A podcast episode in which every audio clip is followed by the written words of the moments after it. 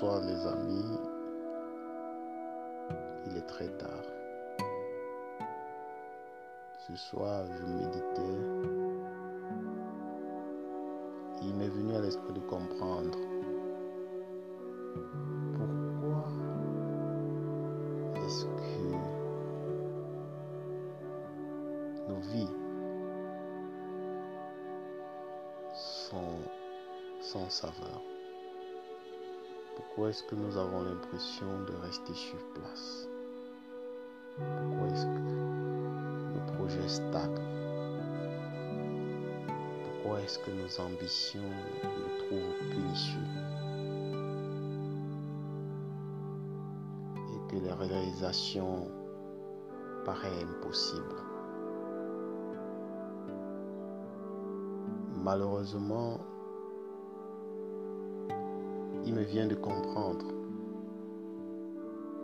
Cela est certainement et le plus souvent lié à l'immobilisme,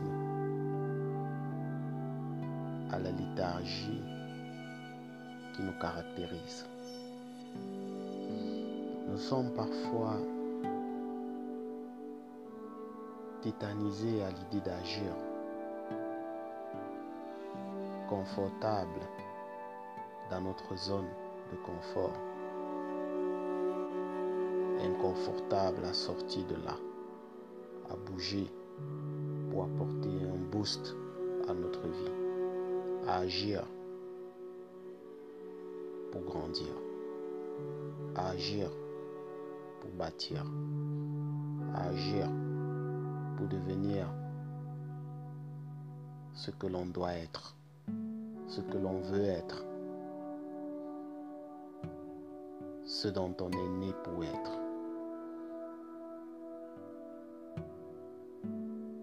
Sortons de ce système. Sortons de ce carcan. Sortons de ce cercle virtueux qu'est le quotidien, qu'est la routine. Au risque de vivre un éternel commencement. Excusez-moi, dirais-je plutôt, de vivre dans la pauvreté, le manque, la difficulté. Car rien n'arrive à celui-là